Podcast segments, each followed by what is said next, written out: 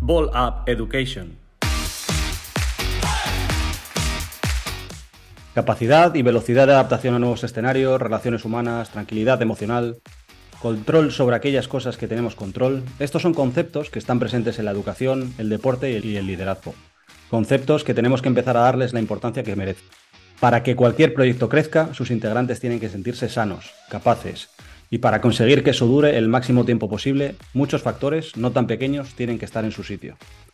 Estoy muy contento de que hoy, dentro de poco, nos acompañe en el podcast José Manuel Beirán, que no es únicamente ex deportista profesional, son conocidas sus 16 temporadas en la élite del baloncesto español y por supuesto la medalla de plata en los Juegos Olímpicos de Los Ángeles 84, algo me suena, y que desde su retirada ejerce como psicólogo deportivo de grandes deportistas de diferentes disciplinas. Pero es que además he tenido la suerte de apreciar su cercanía y discreción como persona durante todos estos años que llevo dedicando mi vida al deporte. Una persona auténtica que nos acompaña en la conversación de hoy, que va a girar en torno a la psicología deportiva y su aplicación, pero sobre todo va a ser una conversación para vosotros, una conversación que contribuya a mejorar vuestra rutina y vuestro día a día. Bienvenidos a Up Education, soy Sergio Llorente, jugador profesional de baloncesto y me acompaña como en cada rato tan bueno que pasamos aquí, mi compañero y amigo Víctor Barroso, actual entrenador ayudante de Liga Femenina de Movistar Estudiantes y director de la cantera de la sección femenina del Club Colegial. ¿Qué pasa, Funk?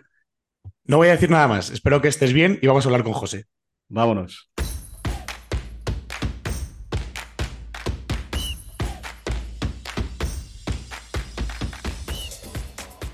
Bueno, José, eh, muchas gracias por estar con nosotros y la primera pregunta para romper el hielo es casi obligada y bastante extensa, así que tómate tu tiempo.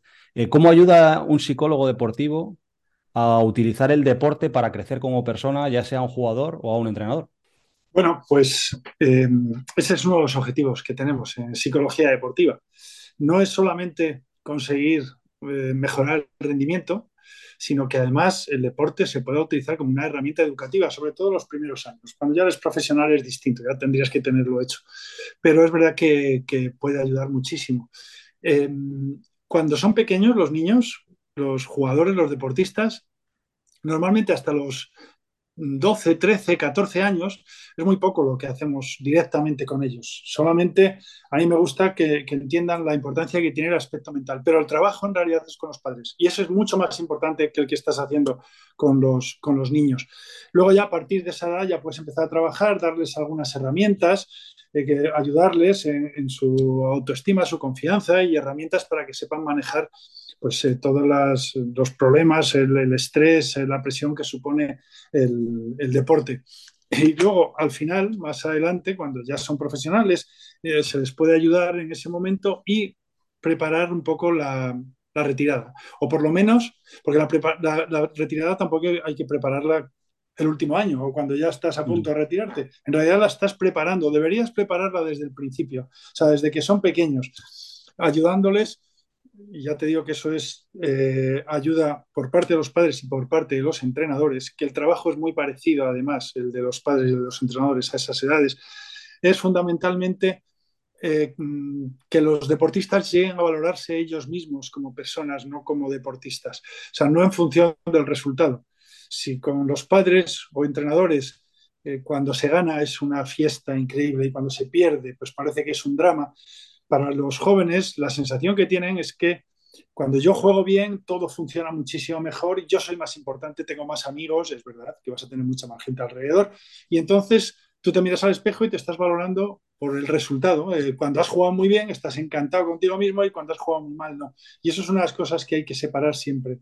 A mí me gusta, yo trabajo ahora especialmente con deportes individuales, tenis y mucho más en golf. Y por ejemplo, una de las cosas que, me resultan curiosas es cuando estos deportistas se, hablan de ellos mismos como diciendo soy el número 5 o soy el número 2 del mundo o soy el número 100 del mundo. Yo siempre digo que no eres el número 100 ni el número 5.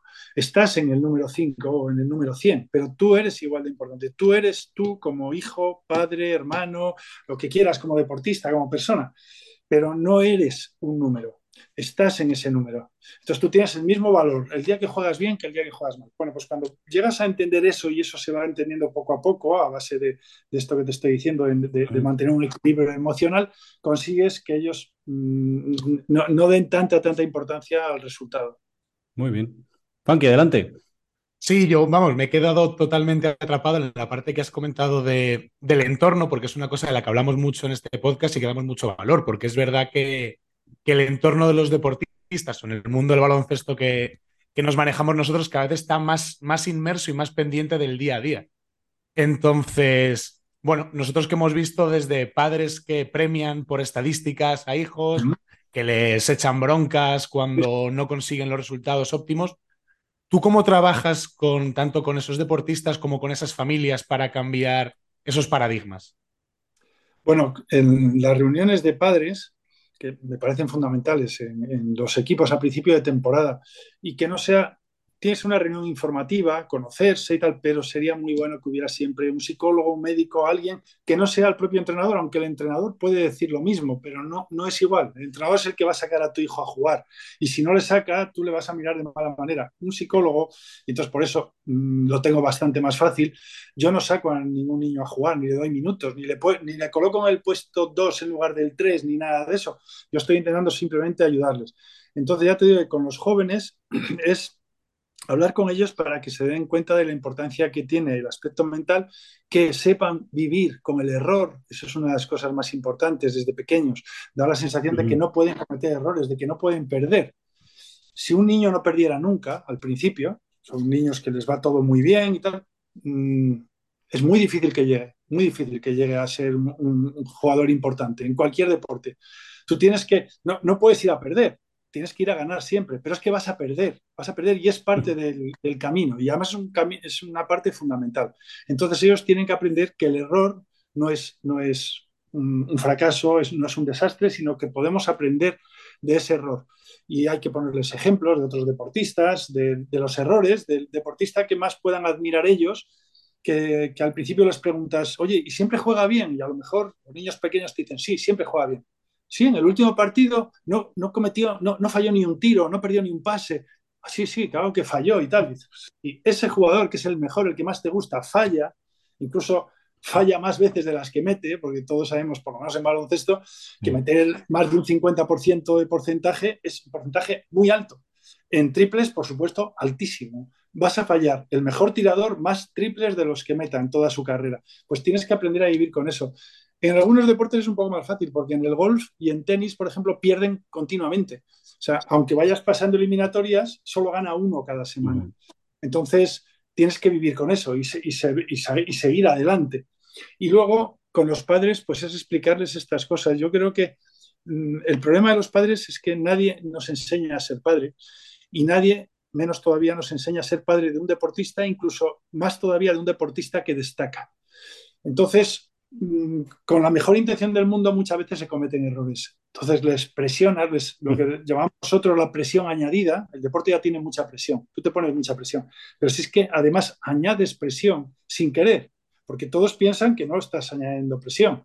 Por ejemplo, ya que estamos hablando del tema de padres, tienen que pensar el padre qué es lo que quiero transmitir a mi hijo cuando le, le, doy una chapa, cuando estoy hablando con él, qué es lo que le quiero transmitir y luego decir qué es lo que está percibiendo él. Yo lo que veo en partidos, con los entrenadores pasa igual. ¿eh? Tú, por ejemplo, ves un niño que va a tirar dos tiros libres y oyes en la grada, Pepito, la vas a meter seguro. O oyes al entrenador, venga, las metes segurísimo y tal. Bueno, el niño, mm, cuando le preguntas al padre, ¿qué le estás transmitiendo? Él dice, confianza. Le estoy diciendo, confío en ti, eres bueno, entrenas muy bien, las vas a lo vas a meter seguro. Pero ¿qué es lo que percibe el niño? El niño dice, mi padre que sabe mucho baloncesto, mi entrenador que sabe mucho baloncesto, me está diciendo que voy a meter los dos tiros libres, pero yo no estoy seguro de meter los dos tiros libres. Nadie, nadie puede estar seguro de meter los tiros libres. El que, el que está seguro de que los va a meter es un inconsciente. Lo que hace es no pensar. Ese es el que de verdad tiene confianza. Coge y tira, pero no dice, ah, esta la meto seguro. Entonces ese niño se está jugando mucho más que el tiro libre, porque si falla parece que está fallando a, su entrenador, a su padre, a todos los que parece que están confiando en él. Entonces hay que saber vivir con el error, es una de las mejores cosas que se pueden transmitir al principio y los padres cuando lo escuchan, pues muchas veces dicen, pues a lo mejor me he estado equivocando. También es verdad que a estas reuniones de padres, los que vienen, bueno, yo he tenido la suerte de estar en el Real Madrid bastantes años y cuando convocabas una reunión de padres venían todos, o sea, estaba lleno de padres, en fútbol, ¿eh? sobre todo, que es donde estaba. Eh, cuando vas a un colegio vienen menos padres. Y generalmente todos los que vienen son los que mejor se portan luego. O sea, los que no vienen son los que después les ves metiéndose con los árbitros, con los rivales, tal, pues eso. Pero me parece un trabajo fundamental lo de las reuniones y, explicar estas cosas y que además no sea solo el entrenador el que las explica.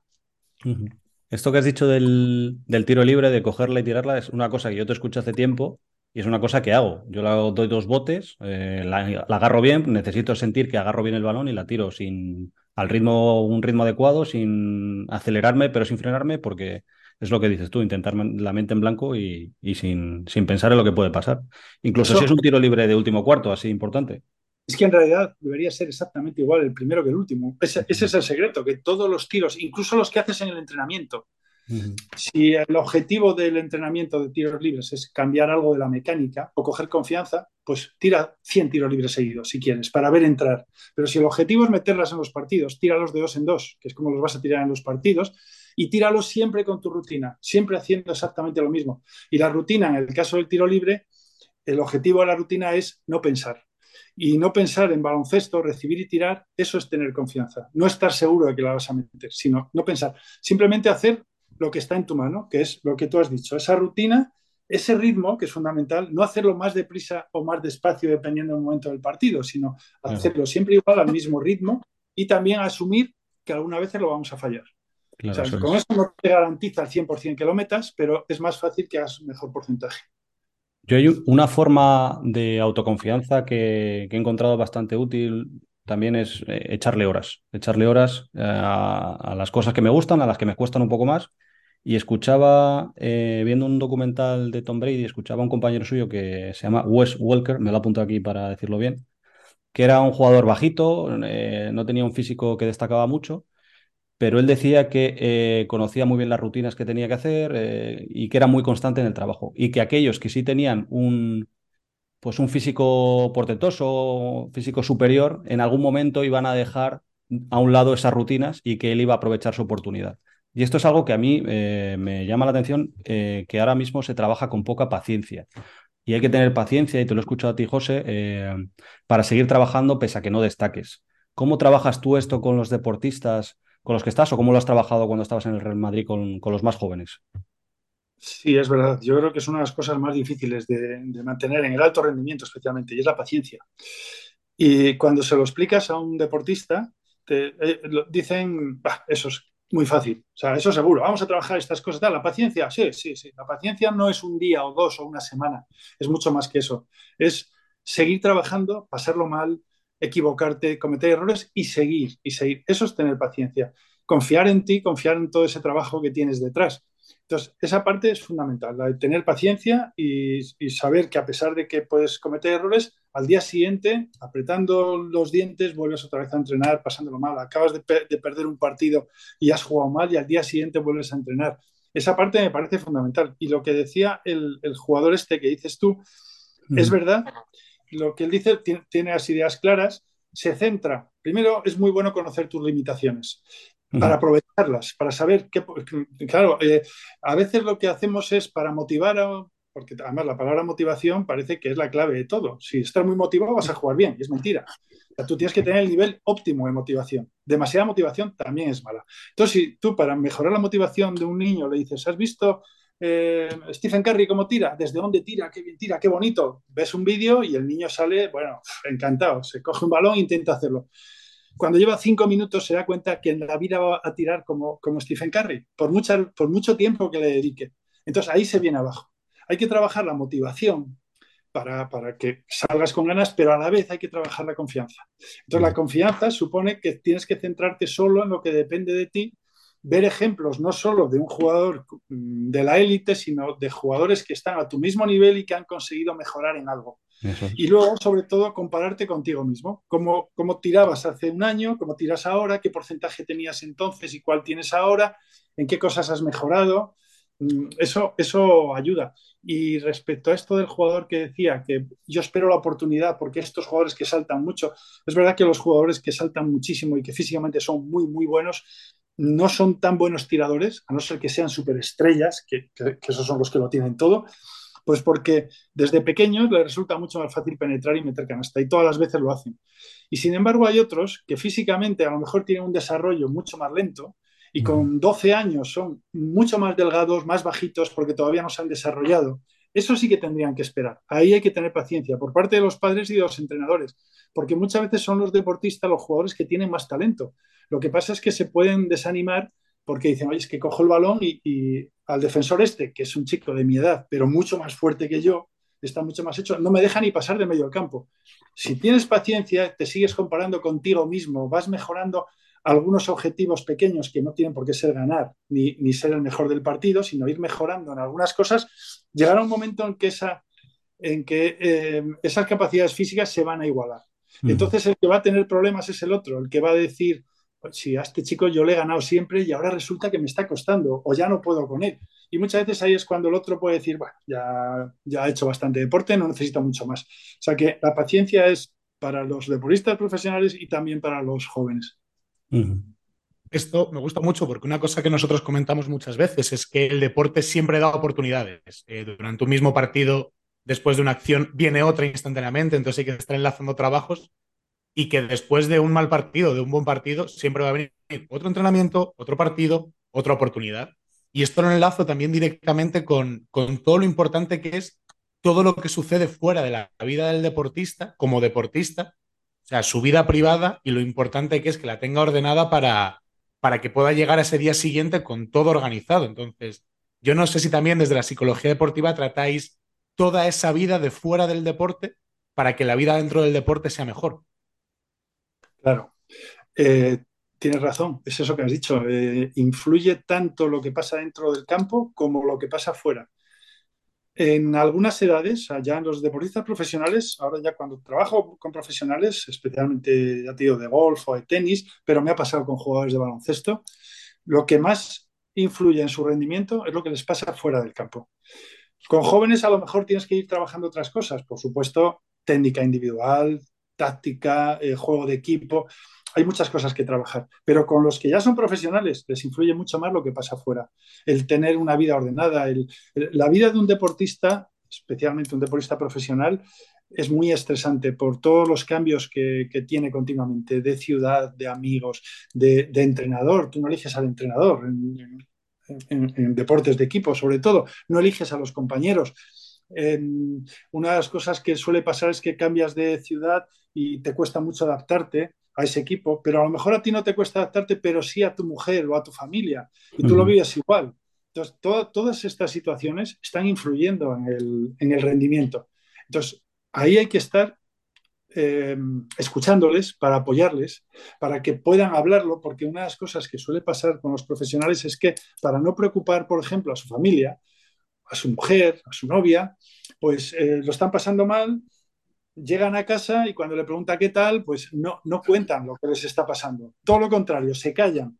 ¿Qué es lo que pasa? Que le va a decir su mujer, oye, pero te callas, ¿por qué no cuentas nada? Al final acaban cabreados, acaban discutiendo. Y, y es porque tú no quieres explicar lo mal que lo estás pasando, porque, joder, eres tú el que has arrastrado a toda la familia, a, a, a esta ciudad, claro. a este equipo. Toma una decisión que a lo mejor dices, que a lo mejor fue una mala decisión. Total, que al final eh, todo eso puede estar influyendo incluso en el bienestar familiar. Eh, que haya alguien que les pueda entender, que les escuche y que pueda estar ahí apoyándoles, yo creo que esa parte es fundamental. Y en la parte de los pequeños también. Mm, bueno, pequeños y no tan pequeños, por ejemplo, los estudios.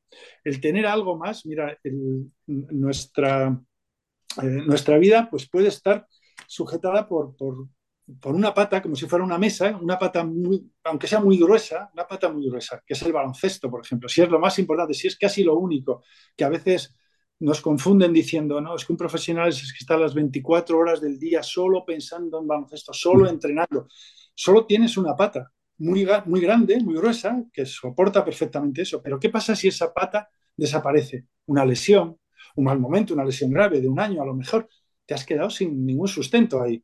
Si tienes cuatro patas, por ejemplo, es diferente, te puede fallar una, pero si tienes familia y, vives tu familia, amigos, trabajo, estudios, hobbies, cualquier cosa de esas que tengas, ya tienes muchas más cosas que, que cuando te va mal en una cosa, pues lo compensas con las otras. Y sobre todo, eh, hay una parte fundamental que es el cansancio, ¿no? que, eh, hay que descansar. todas las semanas deberíamos tener un día de descanso, por lo menos. Hay tardes que deberíamos descansar. Eh, a lo largo del año hay algún mes en el que también hay que descansar mentalmente, porque es tan importante el descanso físico como el mental. Entonces, cuando tú estás haciendo otra cosa que no sea baloncesto, estás descansando. Si un niño, por ejemplo, juega un partido mal un domingo por la mañana y se encuentra fatal esa tarde y, qué mal he jugado, no he metido un tiro, se ha metido conmigo, lo que sea. Pero tiene que estudiar porque al día siguiente tiene un examen. Mientras está estudiando y no le apetece nada, está descansando del baloncesto, del baloncesto. Eso le está ayudando a él para el baloncesto. O sea, que es que, es que te está ayudando a ensanchar además tu mente, a ser capaz de, de pensar, de darte cuenta de las cosas y además a descansar mentalmente. Entonces, todo eso al final es que una persona es, todo, todo, todo, ese conjunto. Bueno, un par de cosas tengo que decir de, esto, porque nosotros eh, con los chavales que trabajamos siempre les recomendamos que, o siempre les preguntamos, oye, pero aparte del baloncesto, ¿qué más te gusta? ¿Te gusta, qué música te gusta? ¿Te gusta tocar un instrumento? ¿Te gusta hacer esto o lo otro? Porque, bueno, nosotros eh, gracias a mi padre y también tú, José, que mm, con Javier y, Pablo y Manuel, pues siempre nos has dicho, os nos han dicho que hay que estudiar porque nunca se sabe, bueno, y porque hay que tener una estabilidad fuera. Ahora bien, eh, he, ido apuntando em, cosas que nos generan inseguridad a los jugadores aquí mientras hablabas y me ha salido una lista bastante larga. Eh, el agente, la, la mm, relación con los compañeros, eh, lesiones, el rol con el equipo, los resultados, expectativas que tú puedas tener como jugador, el año que viene, eh, que a lo mejor me cortan, la ciudad, la cultura de ese país y me voy a jugar al extranjero. Son muchas cosas que, que, tienen que estar en su sitio o más o menos en su sitio para que tú puedas rendir bien, aparte de todo lo que has dicho tú. Y no, no siempre es fácil y tener un apoyo como el de un psicólogo o un entorno cercano estable yo creo que es fundamental para que, pues yo como jugador o Funky como entrenador o cualquiera, cuando vaya a la pista, pues tenga la cabeza en lo que está pasando en la pista y no en lo que está pasando fuera, que yo he conocido muchos compañeros que les pasaba eso. Sí, fíjate la cantidad de cosas que has dicho, la cantidad de cosas que, puede expresar un, deportista, un jugador, la cantidad de cosas que le pueden producir estrés, todo eso.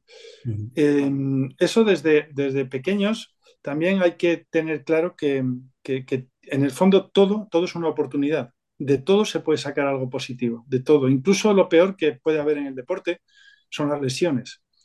Mm, claro, no, no puedo decir que una lesión es buena, no, pero va a suceder igual, aunque no quieras. Todo el mundo va a tener en algún momento una lesión y algunos tienen mala suerte y tienen unas lesiones más graves.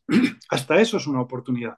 Claro, eh, yo no busco la lesión, yo no puedo estar contento por estar lesionado. Yo tampoco le puedo decir a un jugador nada más lesionarse, no te preocupes que esto es una oportunidad. Bueno, te va a decir este tío está loco.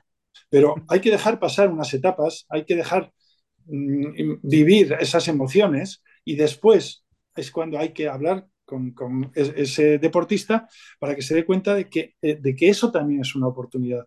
La pandemia ha sido una oportunidad para muchas cosas, las crisis son oportunidades para algunas cosas, sobre todo que son cosas que estoy diciendo que no dependen de ti, que es que van a, van a venir aunque tú no quieras. Entonces una lesión puede ser una oportunidad para trabajar otro tipo de cosas, para salir más fuerte mentalmente, más fuerte físicamente también, y para hacer otras cosas, eh, de todo esto que has dicho, otros objetivos que tengas, de, prepararte algo. Cuando decimos que hay que estudiar y, que es que para, mm, bueno, para que el día que dejes de jugar, no solo es para eso, o sea, es como decía antes, porque tienes otras cosas en la vida que te interesan, porque eres capaz de pensar, de razonar, de mm. razonar en el campo, de entender al entrenador. No sabes la cantidad de, entrenadores que, te dicen, oye, es que yo tengo entrenadores que, jugadores que no se enteran de nada, da igual lo que les explique. Es que me, eh, me acuerdo de uno que me decía, oye, no podemos pasarles antes de ficharles un, test de, coeficiente intelectual o algo. No, eso no se puede hacer así. Pero, pero es verdad que, eh, que, que, alguien que, tiene otros intereses es capaz de darse cuenta de muchas más cosas y sobre todo ir parcelando todas tus, estas situaciones. Cuando tú estás entrenando, tienes que entrenar al 100%.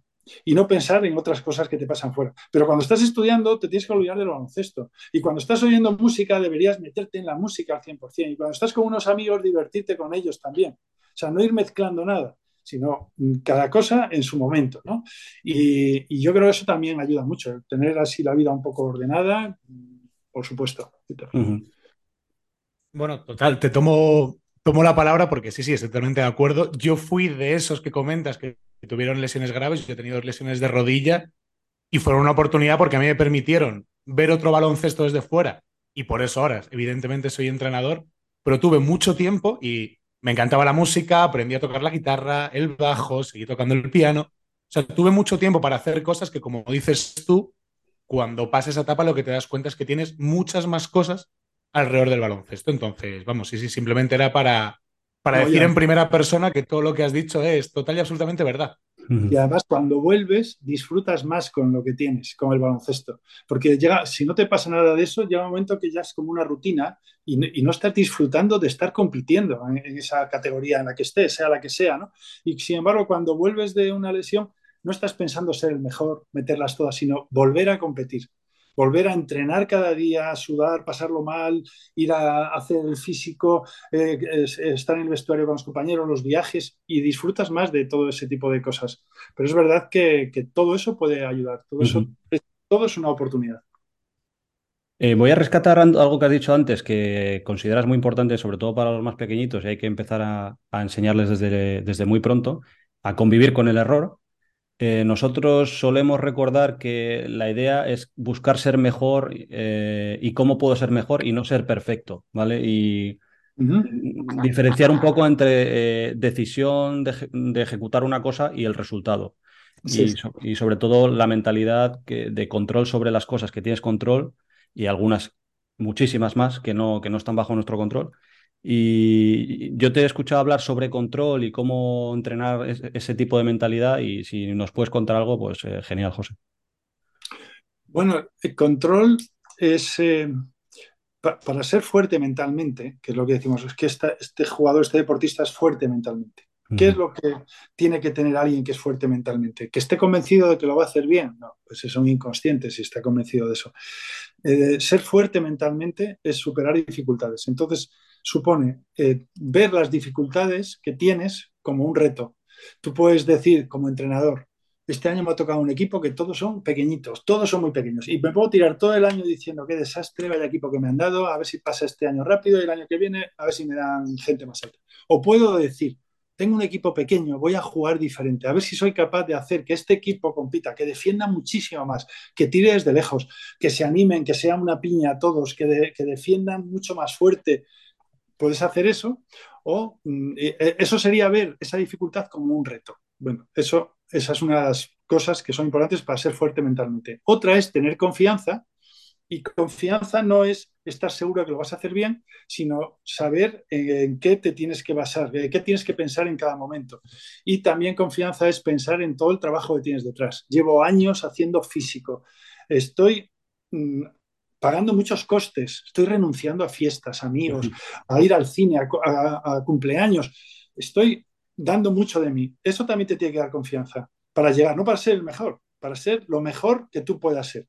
Y la otra tercera parte que es importante para ser fuerte mentalmente es el control, que es eso que has dicho. Y control no significa que todo te salga bien, sino saber cuando te sale mal, por qué te ha salido mal tú puedes eh, jugar un partido, hacerlo mal y decir, bueno, el problema es que yo esta semana no he entrenado lo que tenía que entrenar, o creo que me he olvidado un poco de hacer mis ejercicios de tiro, o creo que físicamente no estoy trabajando lo que tenía que trabajar. Eso también es control. Luego ya decidirás si lo haces o no lo haces, pero el control es lo contrario de decir, haga lo que haga, no sé lo que va a pasar. Eso sí que, eso sí que genera estrés, que es como cuando un entrenador le dice a un jugador, mm, pues eh, si entrenas bien vas a jugar mucho más pero no le dice más que eso.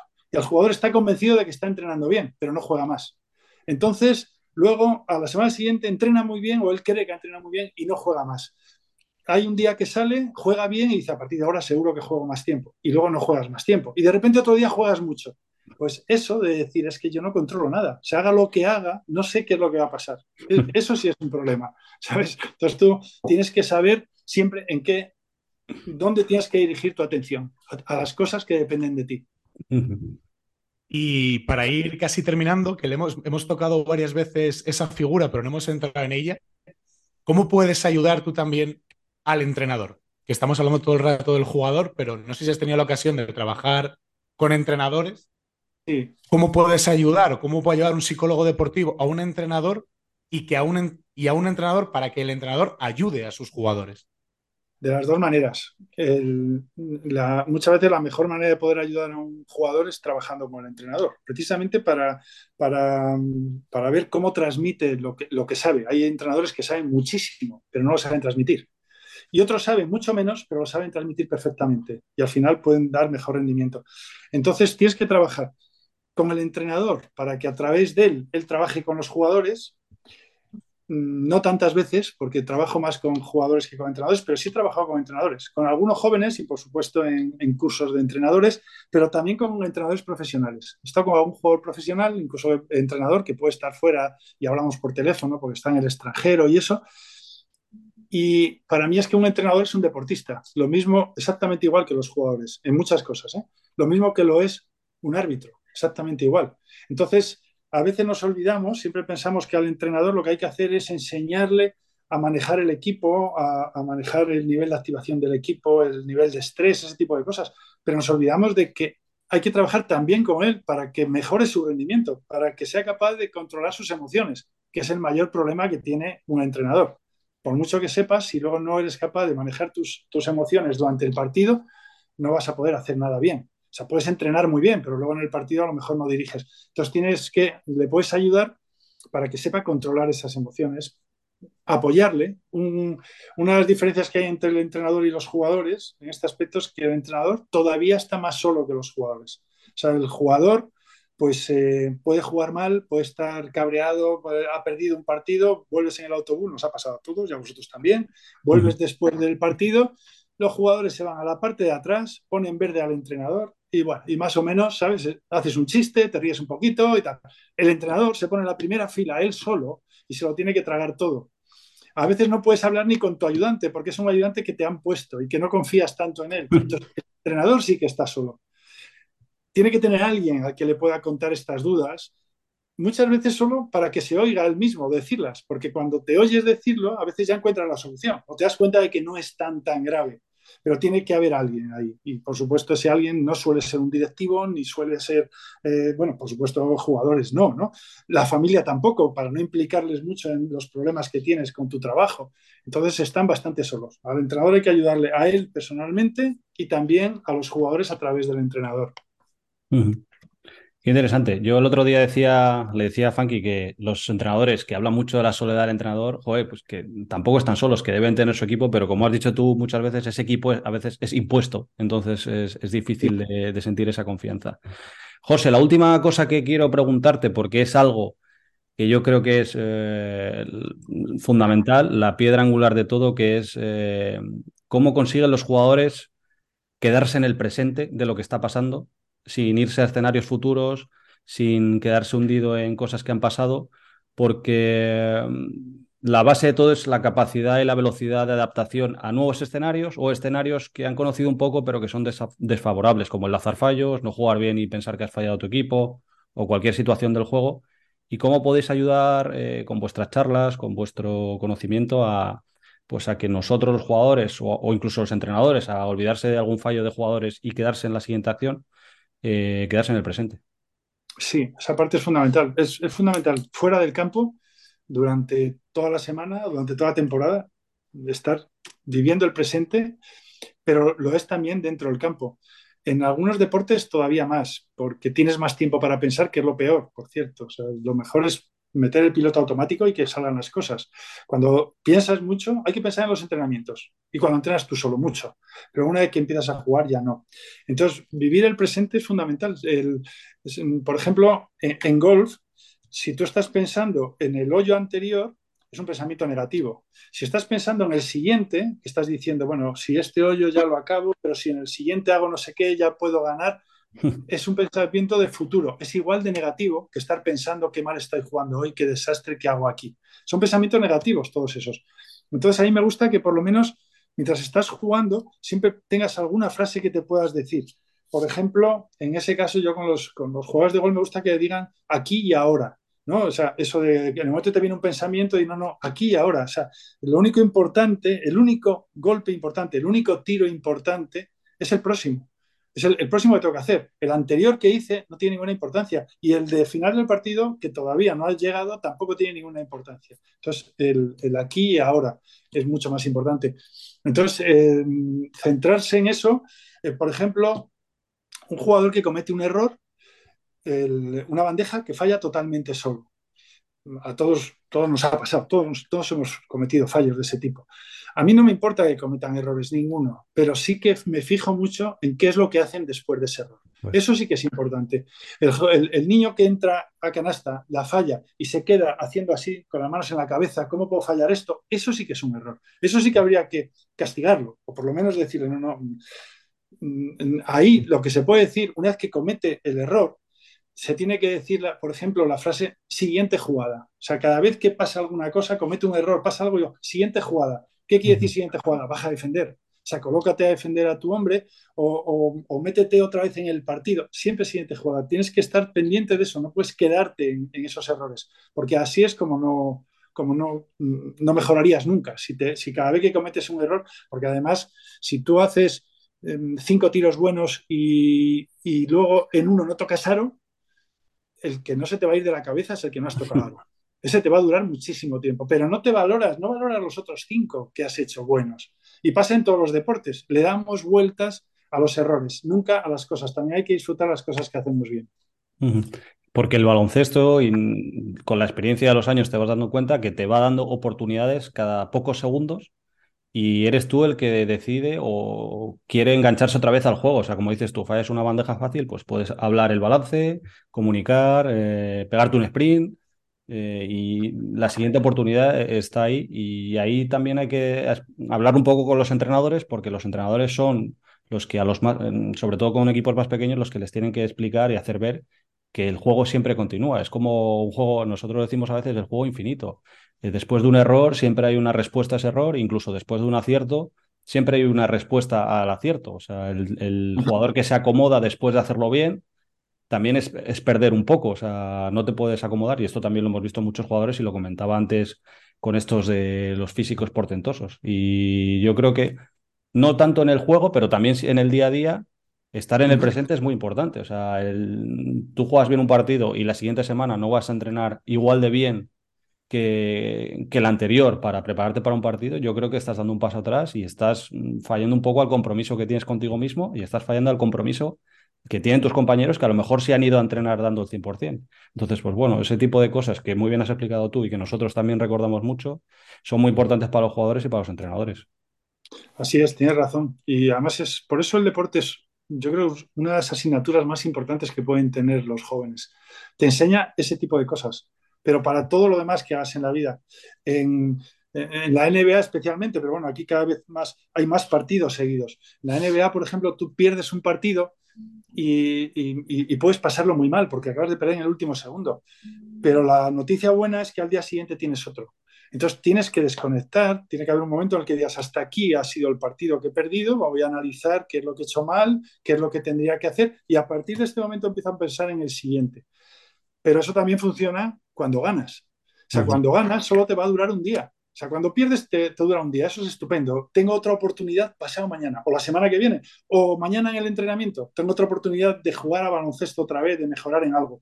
Ahora, cuando lo hago bien y cuando gano, pasa lo mismo, dura exactamente igual. Al día siguiente tengo que volver a trabajar de la misma manera, sí. José, pues eh, nada, perfecto. Muchas gracias de parte de los dos eh, por pasarte por, por, aquí, compartir lo que sabes y de alguna manera... Eh, secundar un poco lo que nosotros llevamos diciendo desde que empezó el proyecto. Eh, tengo la libreta llena de cosas que apuntadas que, me gustaría hablar contigo, así que vamos a hacer una segunda edición de aquí a un tiempo, si a ti te parece bien. Me parece muy bien. Y nada, muchas gracias y, y muy bien y, además, bueno, yo sigo y veo todas las frases que vais poniendo y todos los mensajes que vais mandando y, está muy bien. O sea que sí, así es. Encantado de, de hablar con vosotros.